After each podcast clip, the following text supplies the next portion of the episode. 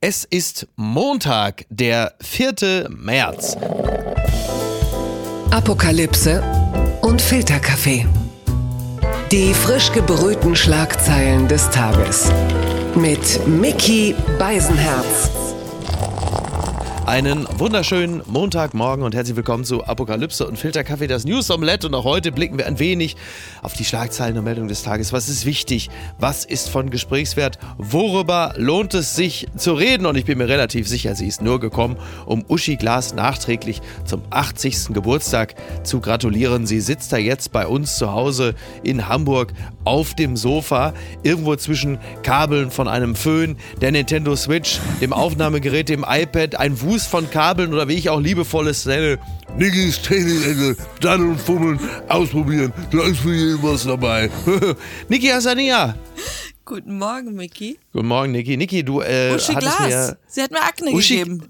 mein Gott, die Uschi Glas, das ist ja wunderbar. Sie hat mir, also ist wirklich, hörst du jetzt auf? Uschi Glas ist am Freitag bei mir zu Gast im Kölner Treff und Nein. ich freue mich sehr, ja, und ich freue mich sehr mit ihr zu sprechen. Die Uschi Glas, sie hat mein ganzes Leben, hat sie begleitet, zwar München und Hamburg, unsere schönsten Jahre mit der Titelmelodie von dem Frank Tifal. Das war wunderbar, das war so was Schönes. Das Schätzchen und, und, Anna Maria, eine Frau geht ihren Weg, Anfang der 90er Jahre bei Sat 1. Da wurde noch lange nicht darüber diskutiert, wie Frauen äh, Job, Karriere und Kinder miteinander verbinden. Da war Uschi Glas war schon eine Vorreiterin. Die war schon quasi eine profeministische, woke Vorreiterin, wenn es darum geht, dass äh, Frauen dynamisch äh, ein Unternehmen anführen können. Wollte ich nur mal so gesagt haben. Ach so, ne? okay. Seitdem ich die Uschi Glascreme benutze, habe ich tolle Haut und Du strahle. Ja, wieso kommen mir vor, als seien wir irgendwie bei Stefan Raab 1998 mit der Creme. Wie, wie nachtragend kann man eigentlich sein? ist ja unglaublich. Lass uns lieber über den Killerwal reden. In diese Meldung hast du mir noch geschickt, äh, dass ein Orca-Männchen unlängst äh, einen weißen Hai im Alleingang erlegt hat.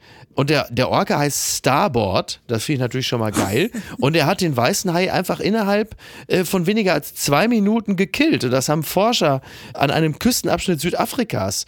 Also ich meine, das ist vielleicht auch einer der Gründe, warum man in Südafrika einfach vielleicht auch gar nicht schwimmen gehen will. Du stellst dir vor, du bist im Wasser, dann siehst du so einen weißen Hai und denkst, schlimmer kann es nicht mehr kommen. Und dann kommt plötzlich von rechts so ein Killerwall um die Ecke und killt einfach äh, den weißen Hai. Was ist denn da los? Ja, ich, ich liebe an dieser Nachricht die Information. So Mhm. erst einmal die Tatsache, dass es so vorgefallen ist und wir davon Notiz nehmen konnten. Ich glaube, es gibt Ja. Aufnahmen dazu. Aber noch viel interessanter, dass die Forscher Ja. direkt sehen konnten, dass dieser Killerwal Ja. an der Leber des weißen Hais interessiert war und so explizit die Leber angepeilt hat, um Okay. die da rauszunehmen. Und das ist. Prometheus-Shit. Das ist wirklich interessant. Ah, stimmt. Oh, da hast du aber jetzt gleich unser Bildungsbürgertum hier angesprochen. Wir wissen, wir sind ein Feuilleton-Podcast, dass du so früh morgens am Montag schon mit Prometheus um die Ecke kommst. Finde ich spannend. Also der Killerwal wusste offensichtlich, worauf er es abgesehen hat. Ist natürlich auch schon lustig, wenn er einfach wie so ein, wie so ein Gourmet einfach mit der Leber davon schwimmt und sagt, eigentlich wollte ich nur die Leber von dem Vieh haben. Finde ich schon auch spannend. Wobei das ja, Leber, da ist doch so wahnsinnig viel Gift drin. Also gesund kann das nicht sein. Also ein bisschen doof ist der wahrscheinlich Orga dann schon auch. Ja, jetzt muss natürlich der Killerwal nur noch gucken, wo er die Zwiebeln herkriegt. Ne? So, weil so ohne schmeckt das ja nicht. Das Kleingedruckte. Ja, das ist eine Meldung, die wird, da wird jetzt Jakob Lund, äh, dem wird natürlich äh, Njam, vor njam, Schreck njam, jetzt gleich der njam. Espresso Tini aus der Hand fallen. Der Spiegel meldet, Tierschützer kritisieren Quälerei von Schleichkatzen bei Luxuskaffeeproduktion. Käufer von Edelkaffee aus Schleichkatzendung, ich erkläre es Ihnen gleich, keine Sorge, werden laut Tierschützern häufig über dessen Herstellung getäuscht. Demnach ist die Massenproduktion des Kopi Luwak für die Tiere eine Tortur. Also es ist so, es gibt Kaffeegärten auf Bali. So, und da sind dann Touristen zum Verkosten und Verweilen eingeladen. Nur Jetzt deshalb auf, jetzt ist kommt Julia Roberts damals in Eat, Pray, Love nach Bali gereist. Ach so, und ich dachte, deswegen fliegen die Kleberkleber dahin. So, entschuldige bitte kurz den kleinen Ausraster. Also, und da gibt es diese Gärten, ja, und da wird dieser Luwak-Café, wird dann äh, dort angeboten. Und das ist natürlich eine ganz interessante Geschichte dahingehend, denn diese Schleichkatzen sind halt Tiere, die gefüttert werden mit den Kaffeebohnen. Und im Darm dieser Katzen, da werden sie dann mit einer Nassfermentation mit Enzymen ausgesetzt und das wird ihren Geschmack äh, dieser, der Kaffeebohnen verändern.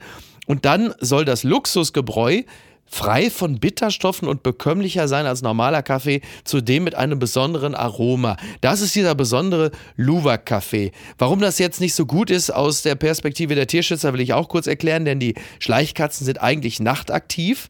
Die sind aber natürlich, wenn sie da den Touristen ausgesetzt sind, wie so ein Hamster, die ja auch nachtaktiv sind in so einer Schulklasse, werden sie natürlich die ganze Zeit belästigt. Und die, die Schleichkatzen, die da in diesen, diesen, diesen Kaffee-Retreat sind, die haben es noch gut, weil sie breite Käfige haben. Aber normalerweise sind diese Schleichkatzen in Farmen, wo die Käfige super eng sind. Und dann haben wir noch gar nicht darüber gesprochen, warum man überhaupt einen solchen Kaffee trinkt, Niki. Lass uns einen Schritt zurückgehen. Ja, gerne. Wie hat man das, wie hat man das jemals entdeckt? Danke. Dass man so sagt, Danke, man das ist gibt die ihnen richtige Kaffee, Frage. dann Ja. scheißen sie und sagt, lass uns doch Richtig. den noch mal zu Kaffee machen. Ich Das sehe, denk wir denken ähnlich. Das denke ich mir oft bei so Sachen. Ich meine jetzt Ja. so, zum Beispiel auch bei Drogen, so bei Gras, ja, dann Jetzt wird's interessant. Mhm. nimmst du Feuer und rauchst das. Das ist ja noch simpel. Ja. Aber wenn du dann so siehst, so bei Crack oder anderen Sachen, wo du dann Löffel nimmst, das erhitzt, Mhm. dann deine Vene da raussuchst, das habe, hat sich mir nie erschlossen, wie Ich wollte eigentlich nur über Kaffee clever reden. der Mensch einfach ist. Also, wie, wieder ist jetzt werden wir wieder der Heroin-Podcast. Ich Aber gerade, geht das schon wieder los. Nein, aber ich, ich frage mich einfach, wie brillant der Mensch ist, auf sowas zu kommen und dann zu sagen, hm, köstlich. Ja, ist ja komplett irre. Also ich weiß, Jakob Lund ist jetzt natürlich äh, von dieser Meldung völlig unberührt, weil er sagt, ich habe meine Schleichkatzen zu Hause äh, in meinem äh, 800 Quadratmeter Apartment, die können da frei rumlaufen. Ab und zu drücke ich ihnen den Darm aus, dann mache ich mir morgens einen herrlichen Espresso und da ist ja schon Ruhe. Aber es ist natürlich wirklich faszinierend. Der, also du musst dir ja vorstellen, irgendjemand muss ja da gesessen haben und sagen, "Na, pass mal auf, äh, keine Ahnung auf Bali, wie die da heißen, Hans-Jochen, äh, guck mal da vorne die Schleichkatzen. Wenn ich mir, ich stelle mir gerade vor, Hans-Jochen, pass mal auf, denen geben wir jetzt die Kaffeebohnen, dann fressen die die und wenn die nachher schön geschissen haben, dann nehmen wir das und das kochen wir auf. Das schmeckt bestimmt herrlich. Wie krank muss man sein? Das ist doch komplett irre. Yummy. Das gibt yummy. Die Schlagzeile des Tages. Demonstrationen gegen rechts. 5000 Demonstranten bilden Menschenkette im Ruhrgebiet. Das berichtet die Zeit. Tausende Menschen kommen im Ruhrgebiet zusammen, um ein Zeichen für Solidarität zu setzen. Eine sieben Kilometer lange Kette soll im Ruhrgebiet zwei Rathäuser verbinden. Das fand ich wirklich toll. In Bochum und in Herne gab es eine Aktion gegen rechts. Gegen rechts, ja, also sie meinten wahrscheinlich gegen rechtsradikal, aber das ist ja okay, ne? jetzt nicht in Semantik abdriften. Sie wollten ein Zeichen für Vielfalt und Zusammenhalt setzen unter dem Motto Seite an Seite für Demokratie und Menschlichkeit haben sie sich aneinandergereiht, eine kilometerlange Schlange gebildet, rund 5000 Teilnehmer und sie wollten die beiden Rathäuser von Bochum und Herne verbinden. Das ist doch, ähm, also ich finde, das ist toll. Das haben gar nicht so viele gemeldet, aber ich dachte, das kann man doch mal zur Schlagzeile des Tages machen. Das ist doch eine tolle Aktion, oder? Ja, vor allem, dass jetzt wirklich schon seit Wochen, Mhm. seit dieser Korrektivrecherche, diese Demonstrationen stattfinden. Ich glaube, in auch Würzburg waren den es auch Scoop des, Jahr, 10.000. des, Jahrhunderts bezeichnen. Nee, ja. wirklich äh, Ja. berührend und, und ein, ein sehr schönes Zeichen. Ich Ja. Mhm. muss aber gestehen, dass ich mir bei dieser Meldung dachte, habe ich erstmal bei Google Maps geschaut, tatsächlich Ja. 7,6 Kilometer von Herne bis nach Bochum.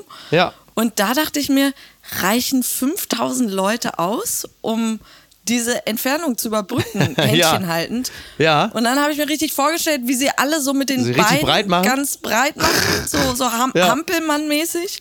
So wie um Manuel Neuer im Tor. Meinst du, wenn er versucht, noch so einen Ball zu erwischen, haben sie alle richtig breit gemacht. Ich, ja. ich habe eher an Homer Simpson in New York City gedacht, als er bei seinem so. Auto da fest Ach so. sitzt und auf Toilette muss und dann so, ein, so einen Ast nimmt, um Ja, sich stimmt. länger zu machen. Okay, natürlich. Die gute alte Simpsons-Referenz.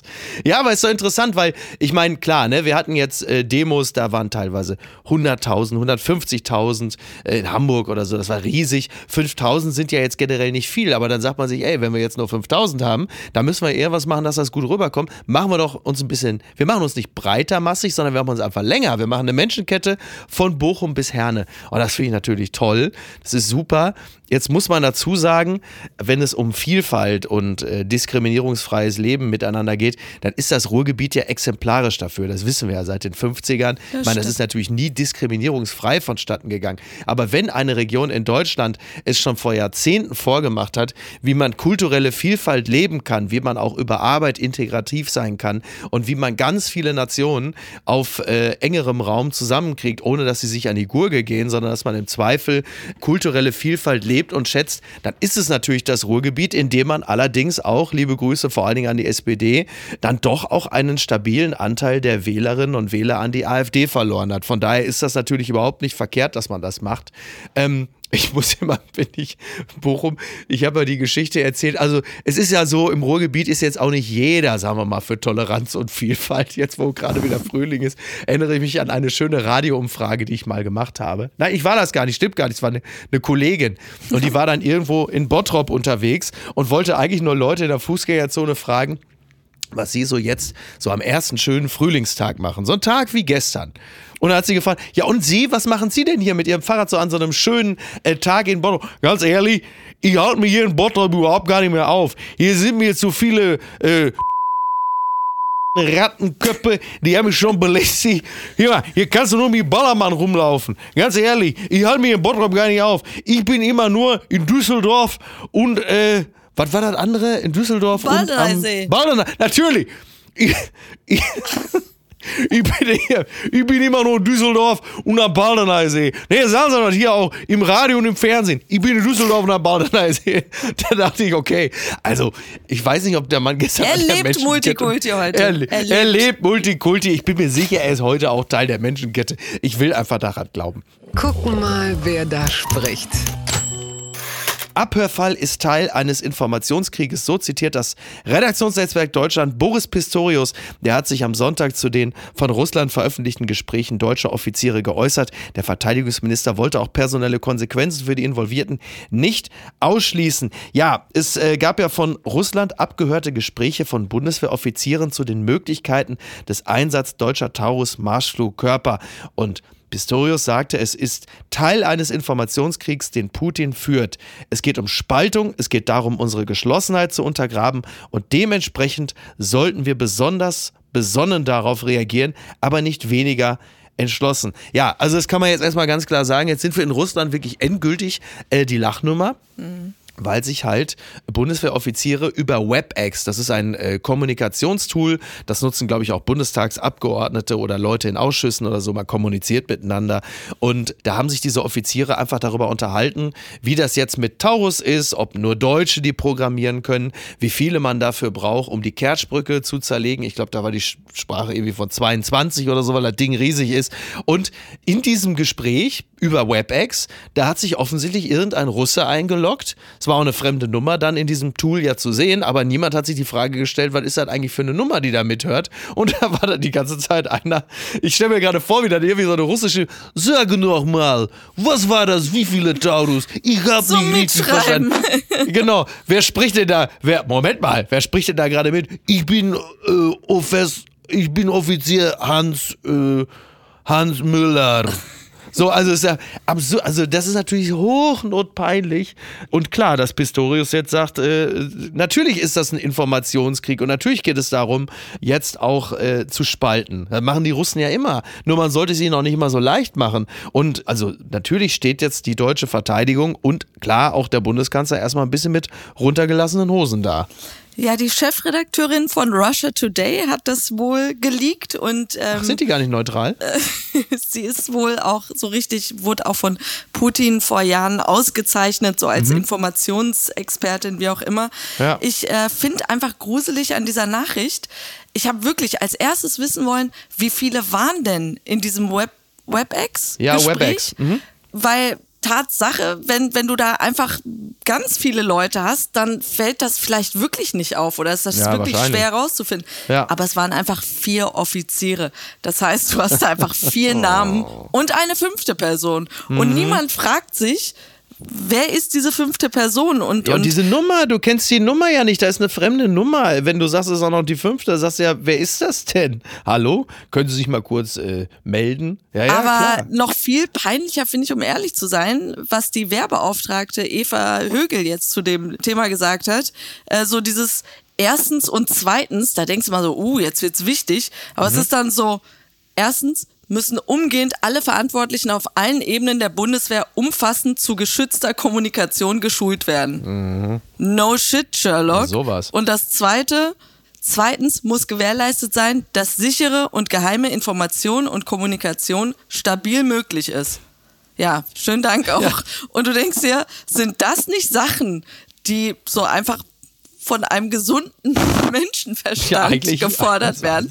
Also so Sollte da- eigentlich sein, ja. ja, und es erinnert einfach an diese Befragung der doch älteren Senatoren, äh, was damals bei Mark Zuckerberg war, wo Mhm. du das Gefühl hast, die haben keine Ahnung von Social Media und nichts, Ja. aber sollen da jetzt irgendwas untersuchen und, und etwas herausfinden und Ja, analysieren. Und Ja, du ja klar, das ist halt eben keine Zoom-Konferenz, sondern nicht Microsoft Teams oder da hätte jetzt theoretisch hätten die Bundeswehroffiziere auch über so eine Facebook-Seite, du kommst aus Bottrop, wenn kommunizieren können, das ist dann eigentlich auch schon egal. ICQ. Also, Inge, ja, es ist vor allen Dingen, jetzt ist natürlich klar, was passiert. Die Opposition wird das natürlich für sich nutzen. Sie werden sagen, unter diesem Bundeskanzler Olaf Scholz ist es ein echtes Sicherheitsrisiko und der bis ehedem sehr, sehr beliebte Verteidigungsminister Boris Pistorius wird jetzt auch sturmreif geschossen, weil man sagt, ach guck mal, so doll ist er ja doch nicht. Das wird jetzt natürlich passieren. Ja, Das interessant ja, auch. Kiesewetter sagte ja schon dazu, äh, Mhm. die Luftwaffe sei Opfer und kein Täter Mhm. und wollte jetzt so nicht direkt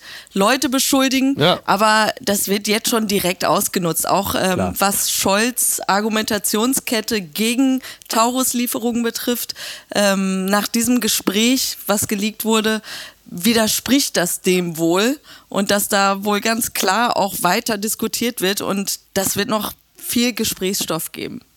Blattgold. Polizei durchsucht Wohnung. Weitere Durchsuchung bei RRF-Fahndung in Berlin, das berichtet NTV. Am Vormittag durchsucht die Polizei ein ehemaliges Gewerbegelände in Berlin-Friedrichshain. Die Ermittler sind sich sicher, dass das Gelände dem RRF-Terroristen Burkhard Garweg als Versteck diente. Nun schlagen die Fahnder an einer Wohnung im gleichen Viertel zu. Also im Grunde genommen wird jetzt komplett Berlin-Friedrichshain äh, wird jetzt auseinandergenommen. Also da fällt einigen vor Schreck der Matscher aus der Hand. Aber jetzt ist ja richtig Alarm da. ne? Jetzt wird wirklich in komplett Berlin, vor allen Dingen in Friedrichshain und Kreuzberg und so, wird jetzt geguckt, wo diese beiden RAF-Terroristen sind. Also als sei jetzt irgendwie plötzlich da der, der, der Staat wach geworden und sagt, wir müssen jetzt äh, irgendwie hier den, die ehemaligen Linksterroristen bekämpfen. Als Terroristen Ja. noch Burkhardt hießen, das finde ich so toll. Ja, so, natürlich, ja, stimmt. Volker und Burkhard. Volker, stimmt. Hast du doch heute immer, Terroristen- bei irgend- wenn du von Terrorismus Ja. hörst, ist dein erster Gedanke, oh, bitte lass ihn irgendwie Hans-Peter heißen oder so. Ja, ja. Ja, ja, Volker, Volker Burkhard. und Burkhard hast du eigentlich normalerweise irgendwo äh, am Schwenkgrill oder so irgendwo mit so einem, mit so einem, mit so einem T-Shirt. Ich gender nicht, ich hab Abitur. Naja, also ich drücke natürlich mächtig die Daumen, dass das klappt. Aber ich muss auch sagen, also jetzt kommt so eine folkloristische Note von mir. Pass auf, also. Der Staat, also der Rechtsstaat muss natürlich stark sein und auch hier muss er wehrfähig sein und solche Dinge können nicht durchgehen. Aber wenn ich ganz ehrlich bin, mir ist das total wurscht. Ich finde das sogar fast ein bisschen drollig, dass du da so mit 50er und 60 Ja, Jahre habe alte das- Leute hast. ich hab dir das auch Ne? gesagt, als du diese Altnazis irgendwie in Südamerika gefunden hast. Da war ja, ich die sind noch für mich so. jetzt aber ein anderes Kaliber. Ja, da war, Genau. ja, ja, aber äh, trotzdem, da Ja. war ich so richtig, egal wie alt sie sind. Ja, da verjährt äh, nix. Wirklich hart durchgreifen, nehmt sie fest. Da habe ich so richtig gemerkt, wie, Ja, ja, wie hart ich da wirklich im Urteil auch bleibe. Da geht es ja aber auch um die Opfer und die Angehörigen. Ja, aber egal klar. wie zerbrechlich und als sie da im Rollstuhl Absolut. da vorgeführt werden, denke ich so, nee, ey, bis zum Schluss. I don't care. Und bei absolut. denen denke ich mir so, äh, obwohl ich auch davon ausgehe, dass Leute, die das alles live miterlebt haben, äh, da auch sich eine Härte des Staates wünscht, Ja, aber da bin ich tatsächlich zu ignorant. ey.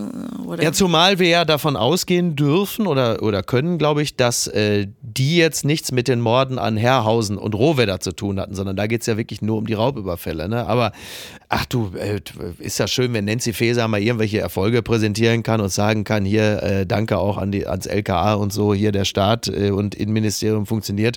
Ist doch toll. Ist doch schön. Ne? Ist doch toll, dass das Prima. Klasse. Prima, klasse. Gewinner des Tages. Ja, das werden wir dann in der Nacht von Dienstag auf Mittwoch sehen.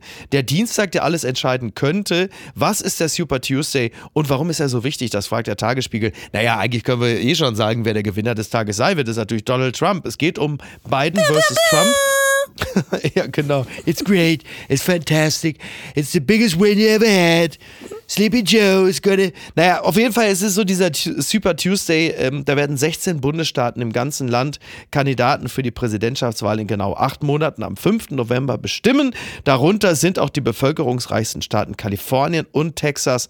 Bei den Demokraten werden an diesem Tag 1400 Delegiertenstimmen vergeben. Bei den Republikanern sind es 874. Und wir wissen ja, worauf es hinauslaufen wird. Also Nikki Haley wird ja höchstwahrscheinlich jetzt nicht da am Super Tuesday abräumen und alle werden sagen, sie wird jetzt unsere Kandidatin, sondern Donald Trump wird natürlich with a landslide ähm, bestätigt werden und dann wird er äh, dann auch schon sehr bald der offizielle Kandidat der Republikaner sein. Und Joe Biden wird mutmaßlich äh, natürlich auch irgendwie bestätigt werden. Und dann wird, wird es auf dieses Duell hinauslaufen. Allerdings bei Biden sieht es im demokratischen Lager gar nicht so klar aus wie bei Trump, oder?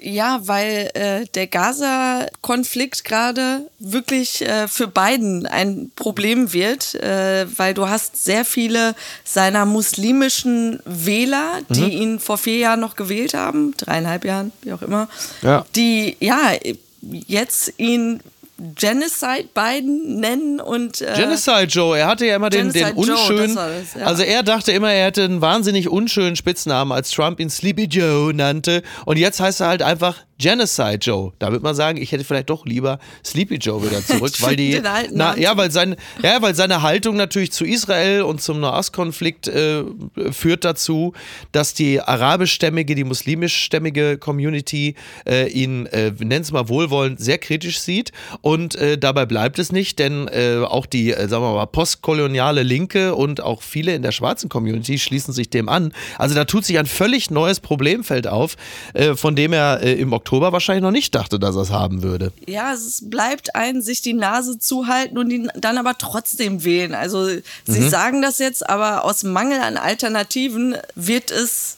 trotzdem dann auch Biden sein. Also ich glaube, das Ja, wird ja. er trotzdem wieder hinkriegen. Aber ich, ich finde interessant einfach, was äh, Trump aus diesen ganzen Wahlen in diesen Sta Vorwahlen in diesen Staaten macht, weil es ist für ihn echt wie so eine Taylor Swift Eras Tour, wo er einfach wirklich, also ich verabscheue ihn ja, Ja. aber gleichzeitig sein Comedic Timing, es ist so exzellent und funny und gut. Und er nutzt diese Bühne einfach wirklich, wenn er da auf der Bühne steht und wie so ein Bully Biden einfach imitiert und, und seine offensichtliche Altersdemenz oder Senilität. Also besser, besser parodiert Joe Biden eigentlich nur Joe Biden selbst, muss man sagen. Ne? Aber es ist wirklich sehr unterhaltsam und ich hasse mich dafür, dass ich dann auch wirklich lachen muss. Ja. Und, Ja. und er nutzt es einfach hervorragend und das ist Absolut. die beste Bühne, die er hat. Und sogar diese Gerichtsprozesse, die er am Hals hat, die nutzt er ja auch für seine Shitshow. Und. Absolut. ich mache mir da wirklich Sorgen. Absolut, ja, ja, total. Wir werden es verfolgen. Es ist, wie gesagt, es passiert in der Nacht von Dienstag auf Mittwoch. Und gut, da muss ich natürlich am Dienstag sagen, wenn Markus Feldenkirchen, der, der tolle Journalist Markus Feldenkirchen bei Apofika was werden will, erwarte ich von ihm, dass er da aber halt auch wirklich bis spät in die Nacht wach bleibt und da die Ergebnisse verfolgt. Das ist natürlich völlig klar, ne? Aber warte mal, Moment mal. Das ist ja von Dienstag auf Mittwoch. Am Mittwochmorgen bin ich ja dran. Oh nein, oh nein. Die unbequeme Meinung. Schauen Sie, Söder fordert vor MPK Richtungswechsel in Asylpolitik. Das entnehme ich der Seite namens newsfacts.eu, aber die zitiert eigentlich auch noch die Bild am Sonntag. Er fordert schnellere und härtere Maßnahmen der Bundesregierung gegen illegale Migration. Es braucht jetzt sofort einen echten Richtungswechsel, sagte Söder der Bild am Sonntag. Die Ampel bietet nur halbherzige Lösungen. Immer wieder werden Gesetze gerade durch die Grünen blockiert oder verwässert. Ja, es ist der vertraute Sound, es ist völlig klar. Es ist endlich mal wieder MPK. Und äh, Markus Söder ist natürlich wieder ganz vorne dabei, wenn es darum geht, es muss härter und schärfer sein. Er sagte ja damals auch, die Bezahlkarte in Bayern, sie kommt schneller und ist härter. Und das ist, glaube ich, der Ton, ähm, von dem wir ausgehen können wenn es jetzt äh, wieder Ministerpräsidentenkonferenz ist am Mittwoch. Genau. Also zur Tagesordnung steht ja explizit äh, das Thema Flüchtlingspolitik mhm. und der Bundeskanzler wird wohl auch teilnehmen. Deshalb wurde die das Konferenz ist doch schon mal was. Toll. ja, aber das ist ja nicht so gewöhnlich mhm. und Dafür wurde äh, diese Konferenz auch um einen Tag vorverlegt, damit er anwesend sein kann. Und ja, sie wissen einfach, was die Wähler gerade bewegt und äh, das wird natürlich genutzt jetzt. Ja klar, naja, es, es muss ja auch, es muss ja auch passieren. Es ist ja nach wie vor mit das drängendste Thema. Du hast richtig gesagt, die, den Umfragen hast du immer, das ist mit das wichtigste Thema für die Bürgerinnen und Bürger. Jetzt haben sie es auch vorgezogen. Sie wollten sich, glaube ich, erst im Mai treffen. Jetzt machen sie es schon im März. Also daran siehst du eine gewisse Dringlichkeit. Am Ende wird es laufen wie immer. Äh, man hat sich irgendwie auf nichts verständigt und Scholz sagt, hier kriegt er noch eine Milliarde oder eine halbe und jetzt gib Ruhe. So, und das ist es dann halt. Ne? Das ist ja der Klassiker. Und weil du sagst, der Kanzler, also ich meine, nochmal, ja, MPK, das ist natürlich untrennbar verbunden mit der Corona-Zeit. Wir erinnern uns, vor vier Jahren ging die ganze Scheiße los. Und zwar ziemlich genau um diese Zeit. Und dann war halt immer MPK regelmäßig und dann kam die Kanzlerin zusammen mit er stand dann immer links neben mir. Schauen Sie, die Kanzlerin und ich, wir haben entschieden, wir müssen härter sein und die Zügel nochmal anziehen. Man kennt das alles. Interessanterweise hat mir ja ein, ein Ministerpräsident, ja jemand, der in der MPK immer dabei war, haben wir dann auch schon einige gesprochen, hat mir erzählt, dass äh, eben dieser Söder, der halt immer neben der Kanzlerin stand und sagte, schauen Sie, die Kanzlerin und ich, wir haben entschieden, dass der in den MPKs nie einen Ton gesagt hat. Ah. Hat nie einen Ton gesagt. Nie, nix. Alle anderen, weißt du, so Laschet und wie sie alle heißen. Und die haben natürlich da gerungen. Die einen wollten öffnen, lockern, die anderen härter. Und Söder, äh, der ja immer ganz vorne dabei war, in den MPKs nie was gesagt, sodass die Kanzlerin, wie mir zugetragen wurde, irgendwann schon sich einen Spaß draus gemacht hat und dann irgendwann sagte, Markus, Jetzt sag du doch mal, was du davon hältst. Sag du doch mal. Und Söder dann natürlich, ja, schauen Sie, es ist, äh, da muss man abwägen. Das ist natürlich einerseits, andererseits ist es so. Das erkläre ich, so das erklär ich lieber morgen bei Lanz. Ja, ja, genau. ist schon sehr, sehr witzig. Äh, ich werde meine Quellen natürlich nicht nennen, aber ähm, ich habe mich aber, wirklich. Aber was ist die Ursache jetzt? Also ist, ist der hinterfotzig oder was? Oder ist er naja, äh, feige ja, vor Mama Merkel oder was ist so der Grund? Warum er sich so verhalten hat? Ja. Die Motivation naja, würde mich interessieren. Dass ja, die Motivation ist ja offensichtlich. Er hat halt einfach keine Lust, äh, intern irgendeine Position zu bekleiden, sondern er wartet halt einfach ab, was die Mehrheit sagt. Und dann äh, schwimmt er an allen vorbei und setzt sich vor die Bewegung und sagt, ich hab's durchgesetzt. Schatzi. Das ist halt Classic Söder, ne? Wie gesagt, ich war nicht dabei. Ich habe nur Leute zitiert, die dabei waren. Und das fand ich äh, schon wirklich interessant und dachte, das kann man ja auch mal teilen. Das hat mich traurig gemacht. Iranischer Grammy-Gewinner muss wegen Musik gegen das System fast vier Jahre in Haft. Das berichtet der Spiegel mit seiner Ballade, Bara, ba, wie heißt es richtig? Baraye? Baraye. Baroye war Sherwin Hajipur eine Stimme der Proteste in Iran 2022. Nun wurde der Sänger verurteilt. Als Teil der Strafe soll er offenbar auch Musik über Amerikas Verbrechen produzieren. Also das ist ja irre, ne? Also er ist Grammy-Preisträger und ja, drei Jahre und acht Monate Haft äh, drohen ihm jetzt wegen Musik gegen das System. Und den Song haben wir alle ähm, noch im Ohr und ich finde, es war wichtig, dass wir diese Meldung auch mal wieder reinnehmen, weil Klar, ne, es gab gerade und jetzt, also ganz dicke Gänsefüßchen, Parlamentswahlen im Iran. Und ich glaube, man kann sagen, das System funktioniert mittlerweile wieder weitestgehend geschmiert, ohne größere Aufschreie von außen, oder? Ja, gerade dieser Angriff Russlands war wirklich nochmal perfekt, um die komplette mhm. Aufmerksamkeit da erstmal wegzunehmen und diese Bündnisse ähm, Iran, Russland, China zu stärken.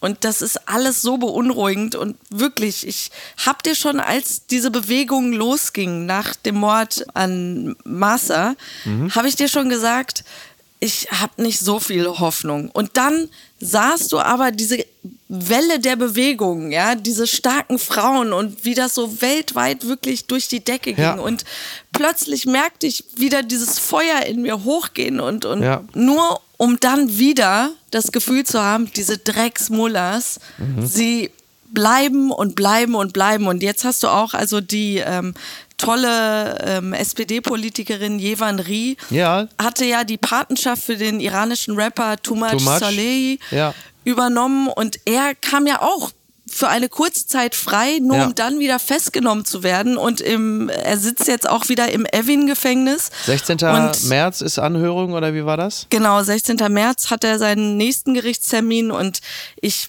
habe da wenig Hoffnung. Du siehst auch, wie links und rechts Todesurteile wirklich da ausgesprochen werden und vollzogen werden, noch viel schlimmer. Und ich, ja, ich hoffe einfach, dass diese Aufmerksamkeit irgendwie wieder zurückkommt, dass man da wirklich hinschaut, weil man hat gesehen, es wirkt, es hilft und für diese jungen Menschen, was wirklich bei mir so ein so Anerkennung, Bewunderung, aber gleichzeitig auch Fragezeichen aufwirft, ist, warum sie da bleiben, warum man nicht alles tut, um sie rauszuholen, weil, wie wir bei Nawalny zuletzt gesehen haben, es bringt nichts, wenn sie am Ende ermordet werden. So hilft ihnen da irgendwie rauszukommen.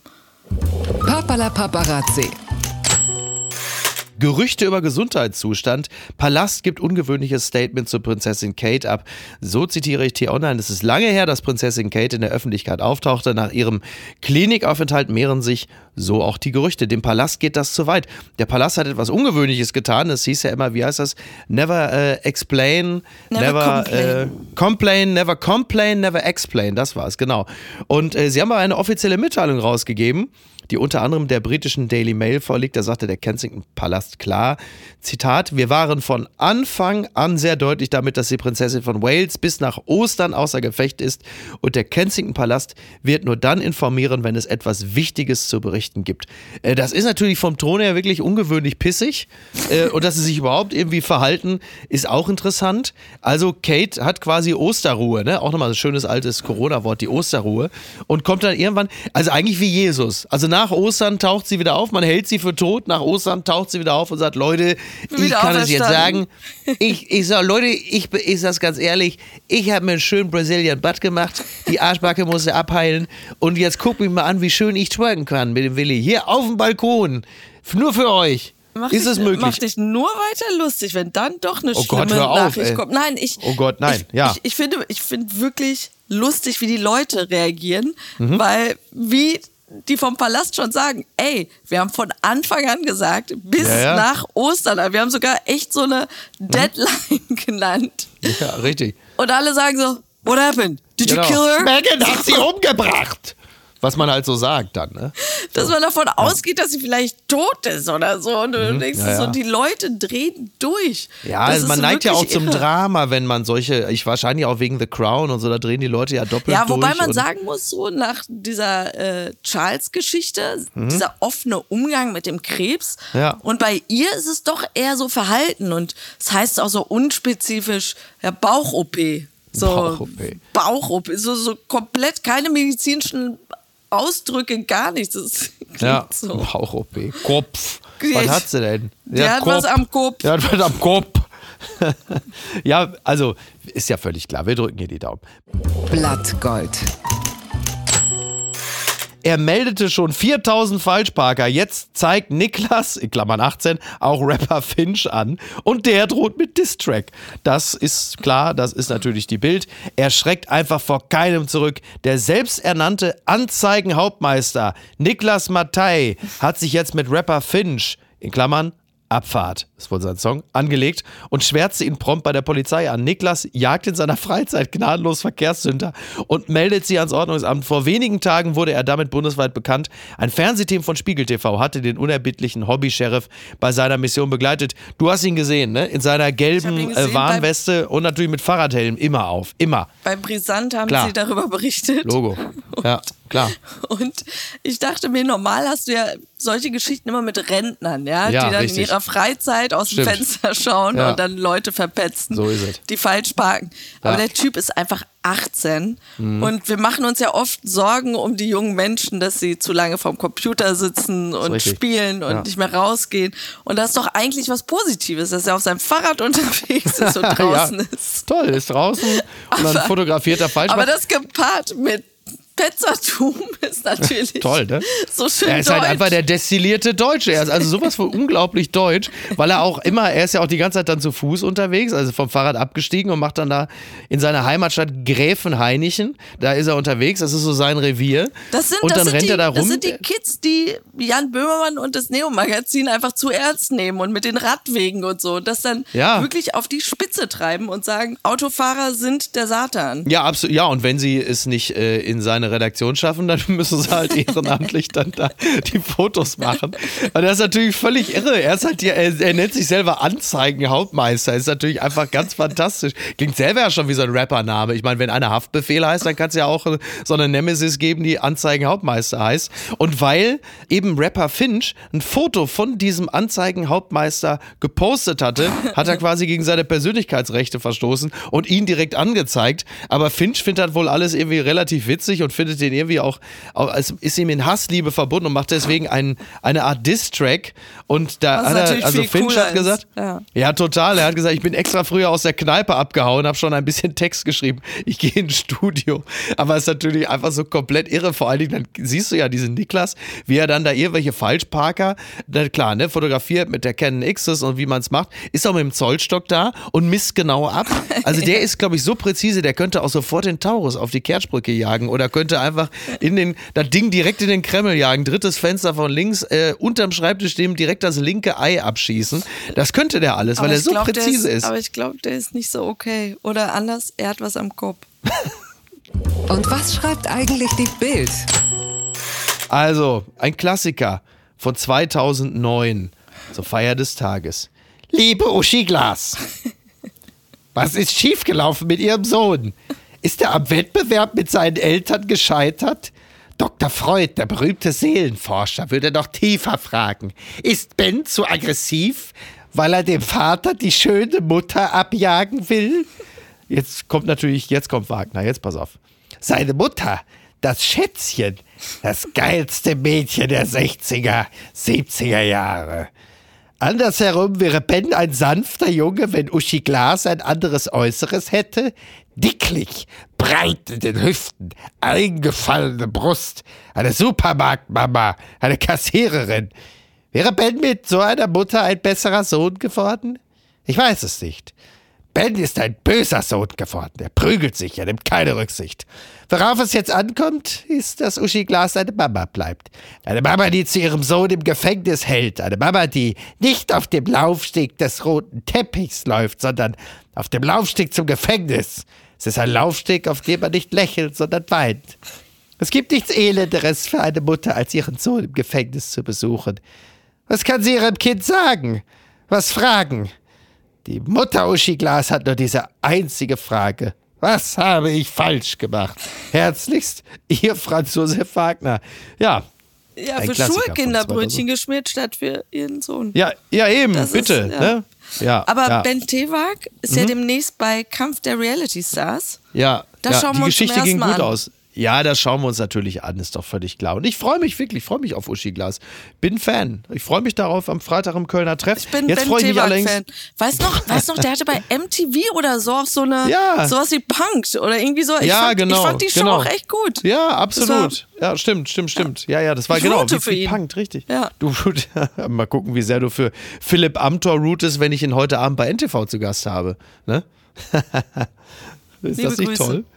Lieb, also, und natürlich äh, große Empfehlung, äh, der Text Was uns verband von unserem Freund Olli Polak. Oh, In ja. der FAZ kann man jetzt auch äh, digital Sehr sich durchlesen. berührend über sein ja. Verhältnis Zu Arthur, seinem Arthur, Hund. seinem geliebten Hund. Ja, ja, da freuen wir uns drauf. Das können wir nur empfehlen. Also wir, wir- wir, wir, enden on a high note. Das kann man so sagen, oder? Sad Note, ja. Ja, Bleibt gesund. bleibt gesund, macht keine Scheiße und seht zu, dass ihr nichts am Kopf habt und fahrt mal nach Baldener See und nach Düsseldorf.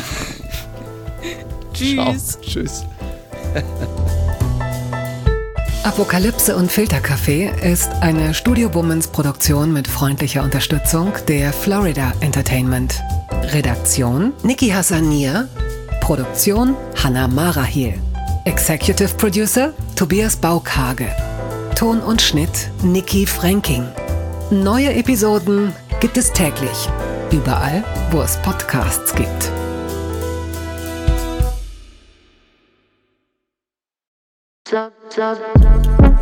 Buh, Stefanie Giesinger hier. Mit mir habt ihr nicht gerechnet, oder? Ich bin nur kurz hier, um euch über meinen Podcast zu erzählen, G-Spot. Bei dem spreche ich über alle möglichen Themen, wie zum Beispiel Sex, Feminismus, Beziehungen und auch vergangene Beziehungen. In der aktuellen Folge spreche ich mit meinem Ex-Partner Markus Butler über alles, was wir so erlebt haben, was wir vielleicht sogar bereuen, wie wir uns jetzt fühlen, wie wir Liebe sehen und was wir uns für die Zukunft wünschen. Also, falls ihr Lust habt reinzuhören, würde ich mich sehr freuen. Bis dann!